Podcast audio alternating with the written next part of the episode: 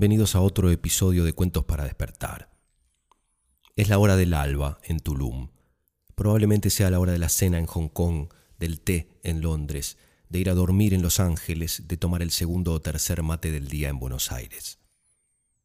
Estoy sentado en mi escritorio y veo agitarse con un poco de viento las hojas de una de las palmeras frente a mi ventana. Escucho los primeros cantos de los pájaros que todavía no aprendo a distinguir como sí lo hacen los hombres y las mujeres con quienes trabajo, que vivieron la mayor parte de sus vidas rodeados de esas mismas melodías, día tras día, a lo largo de la infancia y la adolescencia. Todavía están las luces encendidas. Cuando bajé esta madrugada a meditar aún era de noche. Pienso en salir a caminar, pero siento que ya es tarde, y entonces decido grabar este episodio aprovechando el silencio que dentro de un rato va a ser interrumpido por las máquinas de las obras en construcción a nuestro alrededor. Siento el aroma del copal que encendí para meditar mezclado con el olor a café recién hecho. Miro a mi izquierda y veo los libros de Carson McCullers, Hans Christian Andersen y Carolina Aguirre, que enseguida van a cobrar vida para nosotros, a despabilarnos de golpe, ya sea que estemos medio dormidos o medio despiertos, con sus historias, con una oración, con una palabra. Siento que estoy despierto, pero también intuyo que voy a estarlo aún más cuando lea estos cuentos para ustedes. Mi maestra dice que venimos al mundo para eso, nada más. Pero ese nada más suena distinto cuando lo dice ella que cuando lo dice cualquier otra persona. Dice que venimos al mundo a respirar, pero a respirar de verdad, a conocer lo que significa la respiración, a comprender cuánto el universo que nos rodea y de las relaciones que vivimos puede resumirse, explicarse, entenderse cuando uno respira con conciencia. En la respiración se hace lugar para el canto de los pájaros, para sentarse en silencio o encontrarse con uno mismo en un momento de pura intimidad y emoción de los que hay pocos en el mundo actual.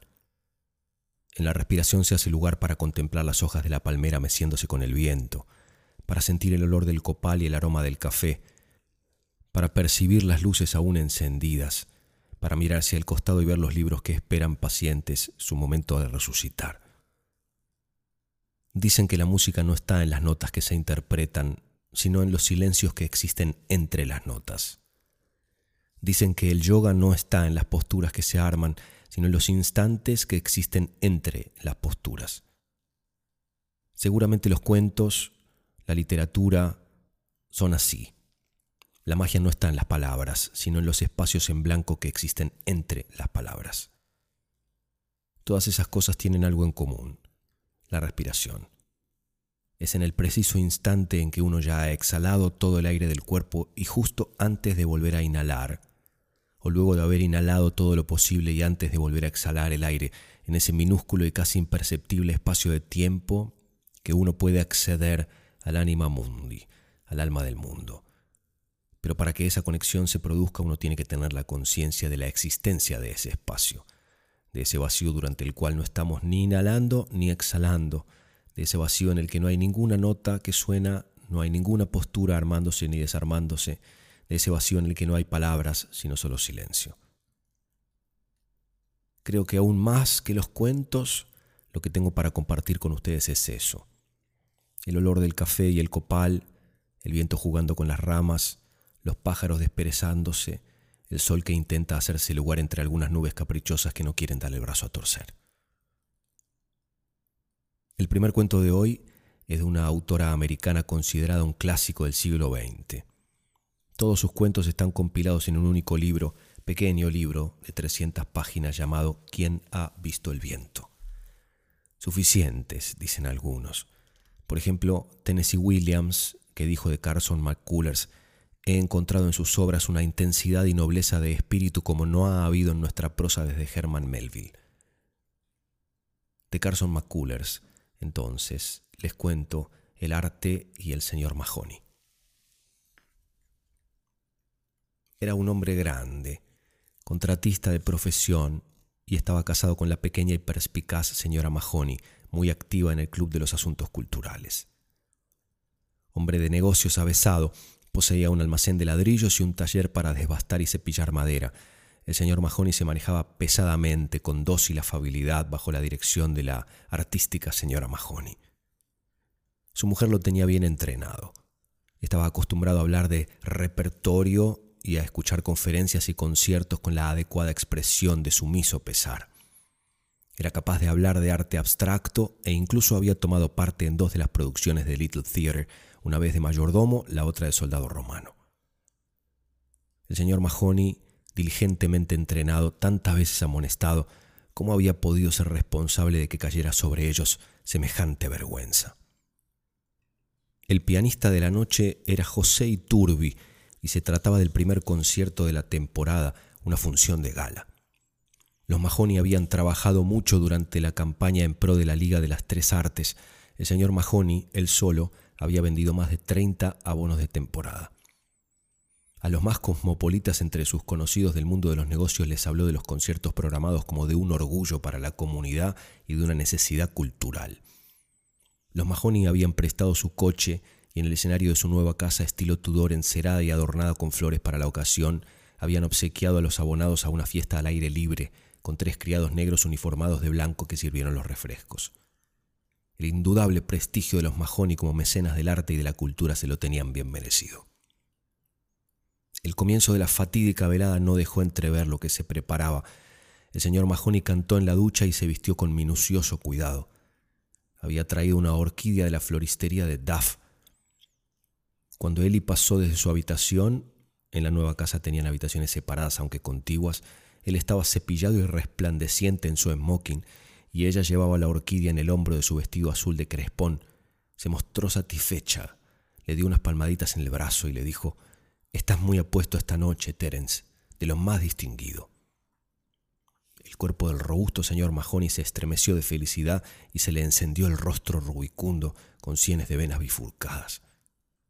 Tú siempre estás igual de hermosa, Eli, siempre deslumbrante. A veces no entiendo por qué te casaste con... Su mujer lo cayó con un beso. Iba a haber una recepción después del concierto en la casa de los Harlow y por supuesto los Mahoney estaban invitados. La señora Harlow era la jefa de la manada en aquel prado de las cosas más selectas. Ah, cómo despreciaba él y aquellas expresiones tan vulgares. Pero el señor Mahoney había olvidado todas las veces que había sido necesario llamarle la atención mientras caballerosamente le colocaba a su mujer el chal sobre los hombros. La ironía fue que hasta el momento mismo de su ignominia, el señor Mahoney había disfrutado con el concierto más que con ninguno de los anteriores. No fue preciso escuchar nada del serpenteante y tedioso Bach, y cuando el pianista tocó una pieza con ritmo de marcha, se encontró varias veces llevando con el pie el compás de la música. Mientras permanecía allí sentado, disfrutando de aquella pieza, miraba de cuando en cuando a Eli. El rostro de su mujer tenía la expresión de dolor petrificado, inconsolable, que adoptaba siempre que escuchaba música clásica en un concierto. En los descansos entre interpretaciones se ponía la mano en la frente con aire trastornado, como si soportar tanta emoción fuese demasiado para ella. El señor Mahoney, por su parte, aplaudía con entusiasmo, agitando mucho sus rosadas manos regordetas, feliz con la oportunidad de moverse y reaccionar. En el descanso, los Mahoney salieron por separado al vestíbulo. Terence se encontró con que le tocaba aguantar a la anciana señora Walker. Estoy deseando que llegue Chopin, dijo ella. Siempre me gusta la música menor. ¿No le pasa a usted lo mismo?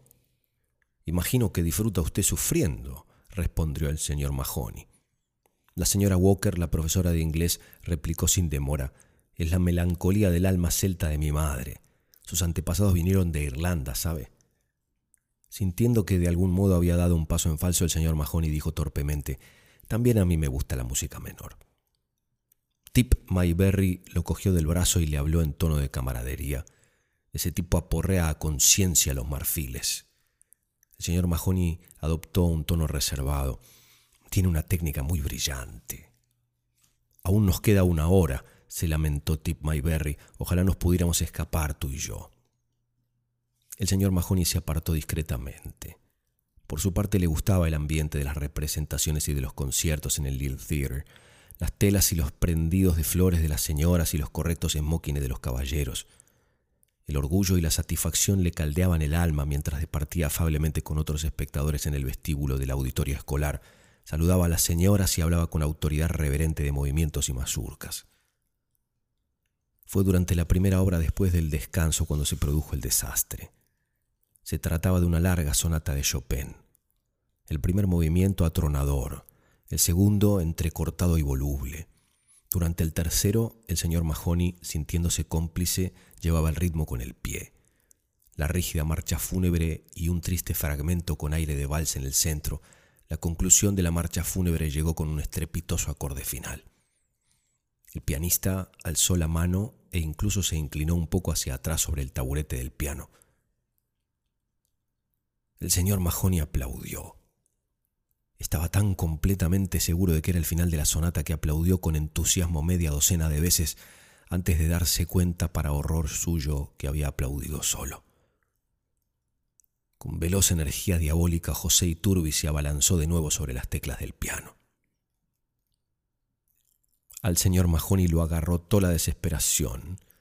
Los momentos que siguieron fueron los más terribles que recordaba. Las venas rojas de las sienes se le hincharon y oscurecieron y él procedió a apretarse las manos transgresoras entre los muslos.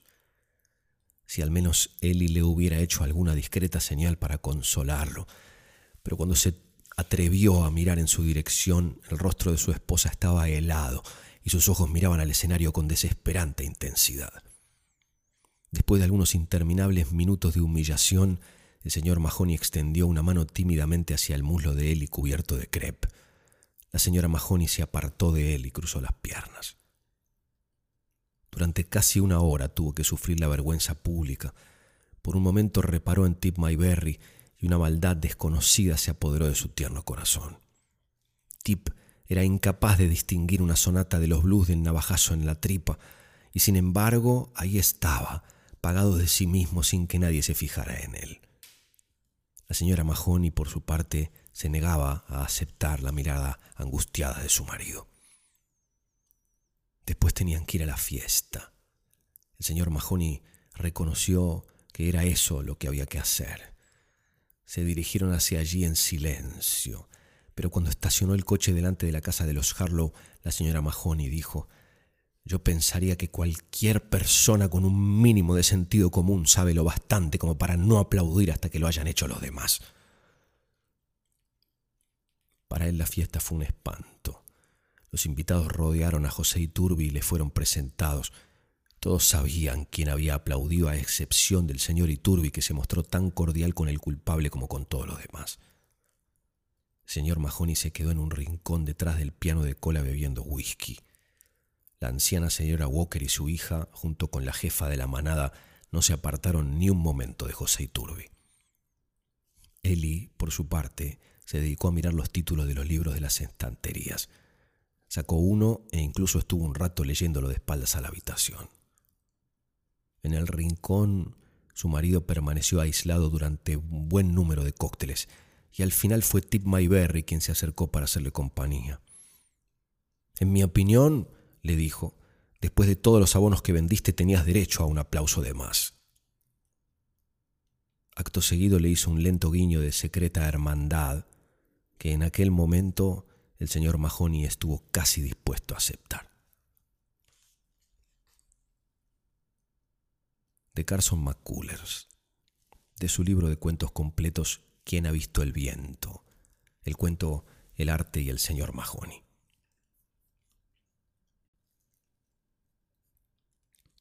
El segundo cuento de hoy es de Hans Christian Andersen autor de los famosísimos cuentos El patito feo, La sirenita y El traje del emperador, entre muchísimos otros. De sus cuentos completos les comparto El niño en la tumba. Había luto en la casa y luto en los corazones. El hijo menor, un niño de cuatro años, el único varón, alegría y esperanza de sus padres, había muerto. Cierto que aún quedaban dos hijas, Precisamente aquel mismo año la mayor iba a ser confirmada. Las dos eran buenas y dulces, pero el hijo que se va es siempre el más querido, y ahora, sobre ser el único varón, era el Benjamín. Dura prueba para la familia. Las hermanas sufrían como sufren por lo general los corazones jóvenes, impresionadas sobre todo por el dolor de los padres. El padre estaba anonadado, pero la más desconsolada era la madre. Día y noche había permanecido de pie a la cabecera del enfermo, cuidándolo, atendiéndolo, mimándolo. Más que nunca sentía que aquel niño era parte de sí misma. No le cabía en la mente la idea de que estaba muerto, de que lo encerrarían en un ataúd y lo depositarían en una tumba. Dios no podía quitarle a su hijo, pensaba, y cuando ya hubo ocurrido la desgracia, cuando no cabía incertidumbre, exclamó la mujer en la desesperación de su dolor. Es imposible que Dios se haya enterado. En la tierra tiene servidores sin corazón que obran a su capricho sin atender a las oraciones de una madre. Así la mujer perdió su confianza en Dios. En su mente se filtraron pensamientos tenebrosos, pensamientos de muerte, miedo a la muerte eterna, temor de que el hombre fuese solo polvo y de que en polvo terminase todo. Con estas ideas no tenía nada a qué asirse, y así iba hundiéndose en la nada sin fondo de la desesperación. En la hora más difícil no podía ya llorar, ni pensaba en las dos hijas que le quedaban, las lágrimas de su esposo le caían sobre la frente, pero no levantaba los ojos a él. Sus pensamientos giraban constantemente en torno al hijo muerto. Su vida ya no parecía tener más objeto que evocar las gracias de su pequeño, recordar sus inocentes palabras infantiles. Llegó el momento del entierro. Ella llevaba varias noches sin dormir y por la madrugada la venció el cansancio y quedó sumida en breve letargo. Entretanto llevaron el féretro a una habitación apartada para que no oyera los martillazos. Al despertarse quiso ver a su hijito, pero su marido le dijo llorando, Hemos cerrado el ataúd. Había que hacerlo. Si Dios se muestra tan duro conmigo, exclamó ella amargamente, ¿por qué han de ser más piadosos los hombres? Y prorrumpió en un llanto desesperado. Llevaron el féretro a la sepultura mientras la desconsolada madre permanecía junto a sus hijas, mirándolas sin verlas, siempre con el pensamiento lejos del hogar. Se abandonaba a su dolor y éste la sacudía como el mar sacude la embarcación cuando ha perdido la vela y los remos. Así pasó el día entero y siguieron otros igualmente tristes y sombríos. Las niñas y el padre la miraban con ojos húmedos y expresión desolada, pero ella no oía sus palabras de consuelo. Por otra parte, ¿qué podían decirle cuando a todos los alcanzaba la misma desgracia? Solo el sueño hubiera podido consolarla, mitigar en algo su pena, restituir las fuerzas a su cuerpo y la paz a su alma. Pero se diría que ya no lo conocía, a lo sumo consentía en echarse en la cama donde quedaba inmóvil como si durmiese. Una noche su esposo, escuchando su respiración, creyó que por fin había encontrado alivio y reposo, por lo que, juntando las manos, rezó una oración y se quedó profundamente dormido. Por eso no se dio cuenta de que ella se levantaba y después de vestirse salía sigilosamente de la casa para dirigirse al lugar donde de día y de noche tenía fijo el pensamiento, junto a la tumba de su hijo. Atravesó el jardín que rodeaba la casa, salió al campo y tomó un sendero que dejando a un lado la ciudad conducía al cementerio. Nadie la vio, ni ella vio a nadie. Era una bella noche estrellada, con el aire aún cálido y suave, pues corría el mes de septiembre, la mujer entró en el cementerio y se encaminó hacia la pequeña sepultura que parecía un enorme y fragante ramo de flores. Se sentó e inclinó la cabeza sobre la losa, como si a través de aquella delgada capa de tierra le fuese dado ver a su hijito, cuya cariñosa sonrisa guardaba grabada en la mente. No se le había borrado tampoco la hermosa expresión de sus ojos incluso cuando el niño yacía en su lecho de muerte. Qué expresiva había sido su mirada cuando ella se agachaba sobre el pequeño y le cogía la mano, aquella manito que él ya no podía levantar. Como había permanecido sentada a la cabecera del lecho, así velaba ahora junto a su tumba. Pero aquí las lágrimas fluían copiosas cayendo sobre la sepultura. Quisieras ir con tu hijo, dijo de pronto una voz a su lado, una voz que sonó clara y grave y le penetró en el corazón. La mujer alzó la mirada y vio junto a ella a un hombre envuelto en un amplio manto funerario, con la capucha bajada sobre la cara. Pero ella le vio el rostro por debajo. Era severo y sin embargo inspiraba confianza. Los ojos brillaban como si su dueño estuviese aún en los años de juventud. ir con mi hijo, repitió ella con acento de súplica desesperada. ¿Te atreverías a seguirme? preguntó la figura. Soy la muerte. La mujer inclinó la cabeza en señal de asentimiento y de repente le pareció que todas las estrellas brillaban sobre su cabeza con el resplandor de la luna llena. Vio la magnificencia de colores de las flores depositadas en la tumba, la tierra se abrió lenta y suavemente cual un lienzo flotante y la madre se hundió mientras la figura extendía a su alrededor el negro manto. Se hizo la noche, la noche de la muerte. Ella se hundió a mayor profundidad de la que alcanza la pala. El cementerio quedaba allí arriba como un tejado sobre su cabeza. Se corrió de un lado la punta del manto y la madre se encontró en una inmensa sala, enorme y acogedora. Aunque reinaba la penumbra, vio ante ella a su hijo, que en el mismo momento se arrojó sobre sus brazos. Le sonreía irradiando una belleza superior aún a la que tenía en vida. Ella lanzó un grito que no pudo oírse, pues muy cerca de ella sonaba una música deliciosa, primero muy cerca, más lejana después, y que volvió a aproximarse. Nunca habían herido sus oídos sones tan celestiales. Le llegaban del otro lado de la espesa cortina negra que separaba la sala del inmenso ámbito de la eternidad. Mi dulce, mi querida madre, oyó que exclamaba el niño. Era su voz tan conocida, y ella lo devoraba a besos, presa de una dicha infinita. El niño señaló la oscura cortina. No es tan bonito allá en la tierra. ¿Ves, madre? ¿Ves a todos estos? Mira qué felices somos. Pero la madre nada veía, ni allá donde le indicaba su hijo, nada sino la negra noche Veía con sus ojos terrenales, pero no como veía el niño a quien Dios había llamado así. Oía los sones, la música, mas no la palabra en la que hubiera podido creer. Ahora puedo volar, madre, dijo el pequeño, volar con todos los demás niños felices directamente hacia Dios nuestro Señor. Me gustaría tanto hacerlo, pero cuando tú lloras como lo haces en este momento no puedo separarme de ti, y me gustaría tanto. ¿No me dejas? Pronto vendrás a reunirte conmigo, madre mía.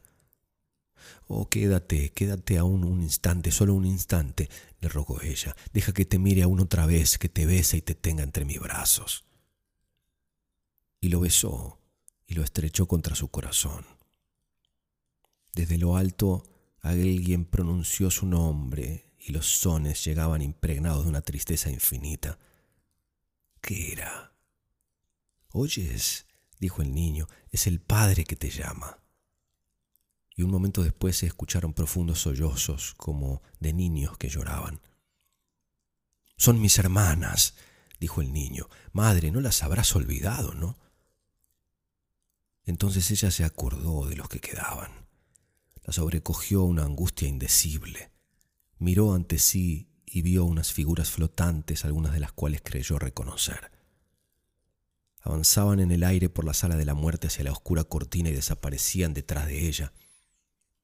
¿No se le aparecerían a su marido, a sus hijas? No. Su llamada, sus suspiros seguían llegando desde lo alto. Había faltado poco para que se olvidase de ellos, absorbida en el recuerdo del muerto. Madre, ahora suenan las campanas del cielo, dijo el niño. Madre, ahora sale el sol y sobre ella cayó un torrente de cegadora luz. El niño se había ido y ella sintió que la subían hacia las alturas. Hacía frío a su alrededor, y al levantar la cabeza se dio cuenta de que estaba en el cementerio, tendida sobre la tumba de su hijo. Pero Dios, en su sueño, había sido un apoyo para su cuerpo y una luz para su entendimiento. Doblando una rodilla, dijo, Perdóname, Señor, Dios mío, por haber querido detener el vuelo de un alma eterna y por haber olvidado mis deberes con los vivos que confiaste a mi cuidado. Al pronunciar estas palabras, un gran alivio se infundió en su corazón. Salió el sol. Una vecilla rompió a cantar encima de su cabeza y las campanas de la iglesia llamaron a maitines. Un santo silencio se esparció en derredor, santo como el que reinaba ya en su corazón.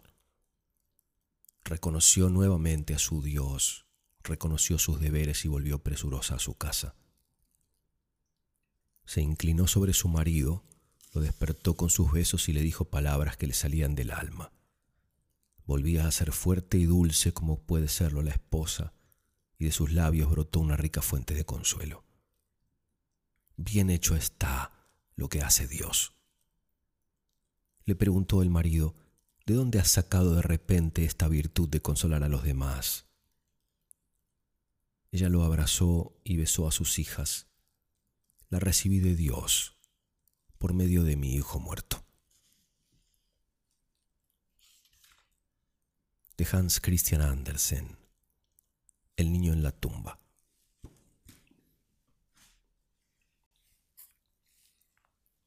El último cuento de hoy es de una joven y talentosísima escritora argentina llamada Carolina Aguirre, de quien hace algunos episodios les conté el terrible relato Colombia. De su libro El amor, el amor, el amor, les cuento el cuento que da título al libro. Yo me hice guionista de tele un poco por Julio Chávez y otro poco por amor. Mi objetivo era trabajar unos meses en Polka, aprender cómo era la ingeniería de la televisión local y volver enriquecida con ese aprendizaje a la escritura de libros, blogs y otros experimentos solitarios. En el medio, la vida me sorprendió y descubrí que la televisión me gustaba más de lo que había pensado. Me quedé algunos meses más y al poco tiempo ya me ofrecieron mi primer programa de televisión, Farsantes. El trabajo en las tiras diarias es más o menos siempre igual. Los autores nos reunimos con el productor, en mi caso eran Adrián Suárez y Diego Andrasnik, y charlamos del proyecto, pensamos ideas e intercambiamos figuritas. Después nos vamos a escribir un piloto. Uno o dos meses más tarde enviamos el primer boceto, nos volvemos a reunir y hablar del tema, y así sucesivamente hasta que todos estamos felices con el tono, el ritmo, la naturaleza del programa y estemos seguros de los primeros capítulos. Esa dinámica, una vez que el programa está encaminado, se repite todas las semanas hasta terminar la novela. Con el transcurso de las reuniones, Adrián va redondeando una fórmula que resume un poco lo que espera del programa y en donde siente que está el corazón del relato. En el caso de Farsantes, un melodrama gay en una serie de abogados del conurbano, pedía que fueran 20 minutos iniciales muy fuertes, que hubiera uno o dos casos atractivos por capítulo, mucho humor en los personajes secundarios y mucho amor. El amor, el amor, el amor. Siempre el amor. Ahí está el programa repetía al terminar cada reunión. Cuando yo empecé, había dos o tres capítulos aprobados que eran más policiales que románticos, así que pedí reescribir algunas escenas entre los protagonistas, Pedro y Guillermo. Pero apenas me senté en la computadora me di cuenta de que yo no tenía idea de cómo escribir una tira, menos una tira rara como esa. ¿Qué sabía yo de abogados? ¿Qué sabía yo sobre un romance entre dos hombres? ¿Qué sabía yo sobre televisión? Eran las tres de la mañana. Mi marido dormía al lado mío y yo agonizaba sobre la hoja en blanco. Traté de pensar qué sentiría Guillermo, un abogado casado con una mujer a la que no quiere y que finge una vida heterosexual cuando se enamora de un hombre joven que está a punto de cometer el mismo error. Celos, impotencia, bronca, la sensación de que el mundo es un lugar injusto para el amor. Probablemente cuando Pedro le contara sobre su casamiento con ilusión, Guillermo, que no podía reclamarle nada, que vivía escondido, se burlaría rabioso de todos los rituales románticos que hace la gente enamorada. Arremetería contra esa fiesta, los anillos, la luna de miel, el brindis, el carnaval carioca, la familia, los invitados, hasta llegar a su enemigo número uno, el matrimonio, ese que le estaba robando lo que más quería en el mundo, a Pedro. No sé cómo pasó, pero se me empezaron a escapar escenas de los dedos. Sin querer le escribí largos monólogos a Guillermo sobre el destino inexorable y gris del matrimonio, sobre la rutina, sobre la monotonía asfixiante y aburrida de la familia tradicional. Decía a Pedro que no importaba quién fuese él o quién fuese ella, ni cómo fueran cuando estaban juntos, porque el matrimonio nos convertía a todos en lo mismo. Una pareja de aburridos que pelea un domingo a la tarde en un shopping. Una pareja que vuelve enojada del supermercado. Una pareja que trata de dormirse temprano para no soportarse tanto tiempo una pareja que estaba junta porque es más fácil seguir que empezar de nuevo. Que todos pensábamos que éramos lo suficientemente especiales para evitarlo, pero que no era cierto, que el matrimonio hacía eso con la gente, que no había forma de impedirlo y que a la larga iba a hacer eso con él y con su mujer, que nadie es tan distinto como se piensa, ni siquiera él. Mientras tipeaba me sorprendieron mis palabras. No sabía de dónde salían tantos chistes sobre las parejas y la rutina. Yo, una abanderada del matrimonio, casada felizmente desde hacía once años, de repente estaba vomitando esos monólogos con tanta naturalidad que me asusté. Miré a mi marido durmiendo y pensé si yo no quería separarme sin saberlo. Quizás yo tenía esa idea en la cabeza desde hacía mucho tiempo, pero hasta entonces nunca me había animado a pensarla en serio. Tuve unos momentos de angustia, pero enseguida terminé de escribir las escenas, mandé los guiones y cerré esa madrugada paranoica durmiendo abrazada al lado suyo. Con el paso de las semanas, escribí muchas escenas para Pedro y Guillermo y descubrí que me encantaba escribir una novela. Las tiras, ahora lo sé, se construyen sobre el amor. Hay otras cosas, por supuesto, pero el amor es como un hilo sobre el que vamos poniendo cuentas de collar. Cuentas lindas, feas, brillantes, opacas, grandes, chiquitas, a veces buenas, a veces malas, pero cuentas que sin el hilo no son nada. La intriga, el suspenso, el humor, cualquier recurso es válido a la hora de escribir, pero no hace que el espectador vuelva todos los días a la misma hora a sentarse a mirar una historia. El amor sí, es inagotable, infinito, verdadero.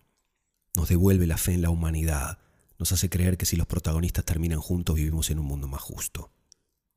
La intriga y el ingenio, en cambio, son limitados, afean la trama cuando se repiten como un chiste que se cuenta demasiadas veces, que ya no causa gracia, que molesta.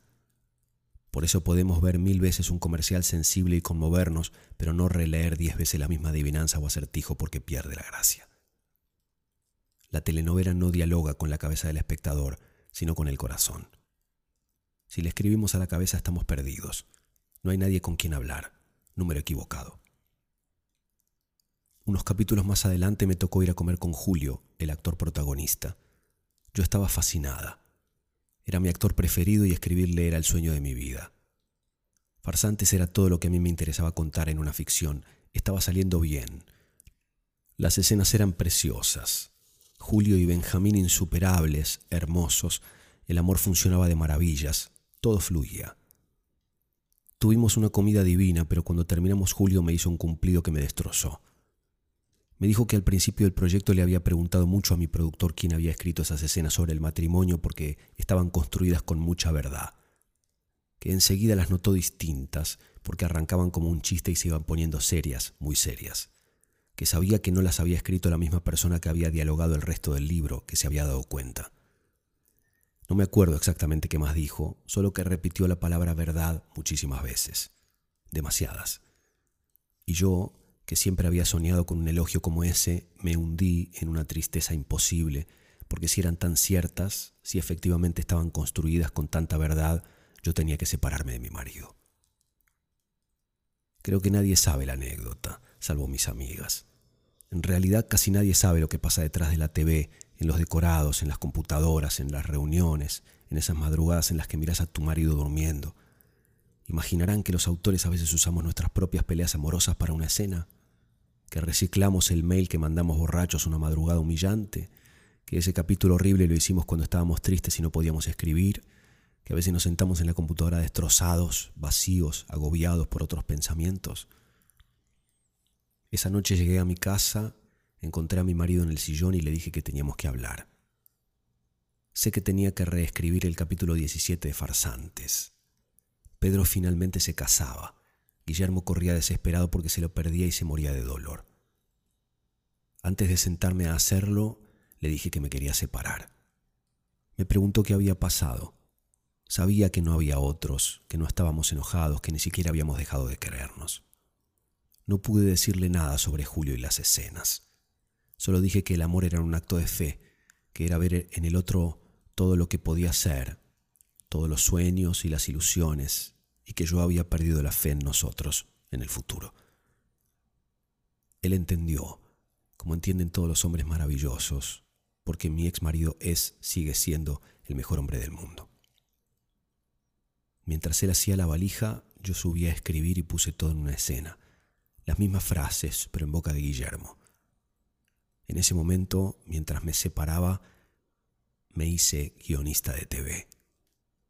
Un amor se iba, otro llegaba. Esta vez, quizás hasta que la muerte nos separe. O no, quizás solo mientras dure, que es lo mismo, pero contado de otra manera. De su libro El amor, el amor, el amor. El cuento El amor, el amor, el amor de Carolina Aguirre.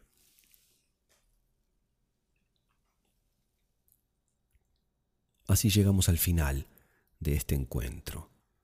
Les agradezco a todos por seguir escribiéndome. Para quienes preguntan cuándo voy a presentarme, sobre todo en Buenos Aires, les cuento que hemos emprendido un proyecto junto con Airbnb, la plataforma de viajes, de presentaciones exclusivas tanto en Tulum como en Buenos Aires, a las que únicamente se puede acceder desde la plataforma de Airbnb. Para quienes estén interesados en ver de qué se trata, las fechas y los detalles, les pido que ingresen a airbnb.com y busquen en las experiencias en el rubro entretenimiento, ya sea en Tulum como en Buenos Aires. Si utilizan normalmente la plataforma ya saben cómo funciona. Si no la han utilizado nunca, pueden abrir un perfil de forma gratuita y reservar para cualquier experiencia que deseen en cualquier ciudad donde vivan o a donde vayan de visita.